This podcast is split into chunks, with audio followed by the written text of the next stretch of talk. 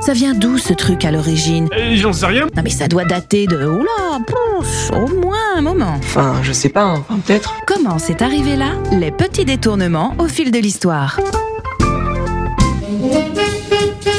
Bonjour et bienvenue dans Comment c'est arrivé là? Aujourd'hui, je vous parle d'un fléau de l'humanité moderne, le vélo. Yves Montand avait beau encenser en chanson la bicyclette. Il ne connaissait probablement pas le danger public qu'est le cycliste moderne. Remontons aux origines pour tenter de comprendre à quel moment une large partie des utilisateurs de ce mode de déplacement a pu trouver une faille pour s'autoriser à ignorer le code de la route. Je rappelle que nous y sommes tous soumis, qu'on se déplace à pied, en automobile, en motocycle, à bicyclette ou même cheval. L'histoire du jour commence en 1817 en Allemagne où le baron Karl Dress von Sauerbrunn invente un véhicule en bois constitué de deux roues alignées et d'un guidon pour la direction. Un peu d'acier pour la modernité et on avance en poussant le sol avec les pieds. La fameuse Dresienne, si chère à choux, venait de voir le jour. Pragmatique, notre cher Carlounet fait breveter son invention l'année suivante. Pas de quoi effrayer plus que les poules du voisin jusqu'à présent. Passons à l'étape suivante. Nous sommes en 1860 à Paris. Un chapelier, dont l'histoire a oublié le nom, apporte au serrurier Pierre Michaud sa drésienne dont la roue avant était défaillante pour réparation. Un des fils du serrurier, essayant l'engin, se serait plaint du peu de confort à garder les jambes levées une fois le véhicule lancé. Monsieur Michaud ou son fils, ça dépend des versions, aurait alors imaginé des repose-pieds positionnés sur la roue avant qui permettent, tant qu'à faire, d'entraîner le mouvement via le moyeu, c'est-à-dire l'axe central de la. Comme disait mon professeur de français en troisième, il faut être intelligent pour être un bon feignant. C'est ainsi que les premiers vélocipèdes à pédales font leur apparition dans notre capitale au sein des maisons de commerce Argent, Vincent et bien entendu Michaud. C'est à partir de là que ça se gâte. La fixation des pédales de part et d'autre de la roue avant permet certes d'obtenir une impulsion, mais au grand regret de certains, pas assez de vitesse.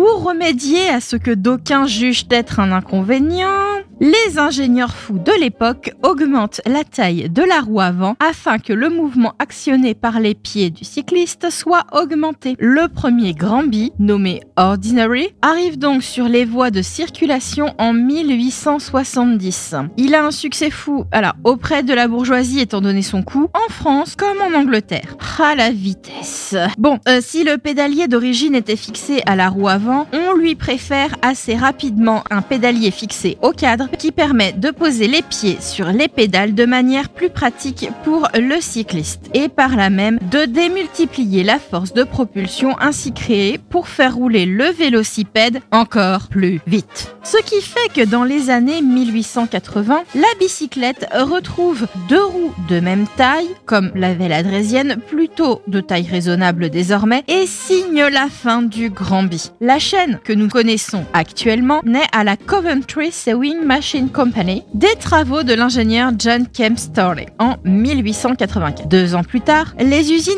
Peugeot, et oui, commencent la production et la commercialisation en masse de bicyclettes. En 1888, John Boyd Dunlop crée le pneumatique et, avec un bon sens de l'économie, dépose le brevet, tant qu'à faire. Adaptés aux routes des vélocipèdes, ils permettent d'augmenter les performances et le confort de ce moyen de transport. Autre nom bien connu, Édouard Michelin perfectionne encore la roue puisqu'il invente en 1891 le pneu démontable et par là même la chambre à air. Le vélo donc se démocratise fortement en ville comme à la campagne et permet aux personnes de revenus modestes de bénéficier d'un moyen de transport plus rapide que ses pieds et plus abordable que la voiture. D'un point de vue vestimentaire, les femmes lui doivent les premières autorisations de porter la culotte dès les années 1870. Mais uniquement pour la pratique de ce sport et encore, certaines se contentent de retrousser quelque peu robes et jupons pour le plus grand plaisir des messieurs. Berthe Silva le déplore d'ailleurs en chantant Foufou, trouvant plus grave qu'une femme porte la culotte au sens propre en ville plutôt qu'au sens figuré dans son mariage. Je vous laisse le lien de la chanson en description du podcast. 1903 verra le premier Tour de France. Qui tente de canaliser les fous de vitesse lors d'événements précis, datés et encadrés. Contrairement à aujourd'hui où s'estimant au-dessus du code de la route et de toute notion de prudence, on les voit sévir sur les trottoirs pour s'affranchir d'un stop ou de l'arrêt à un feu rouge quand ce n'est pas pour s'amuser à utiliser les piétons en guise de poteau de slalom? Le cadre de bois se verra remplacé par un cadre en tube métallique lors de l'industrialisation. Ce tube creux permettra à certains Français de cacher des documents dans le guidon ou sous la selle lors de la Seconde Guerre mondiale. Et sur la moitié du XXe siècle, le vélo se diversifie pour des usages plus sportifs ou plus acrobatiques. Je vous laisse en description un lien vers le site paulette.bike.fr qui propose une très belle frise de l'évolution des modèles de vélo à travers le siècle. Je vous souhaite une très belle journée à l'écoute du son unique. Les anecdotes de comment c'est arrivé là sont à réécouter sur le sonunique.com ou l'application MySun.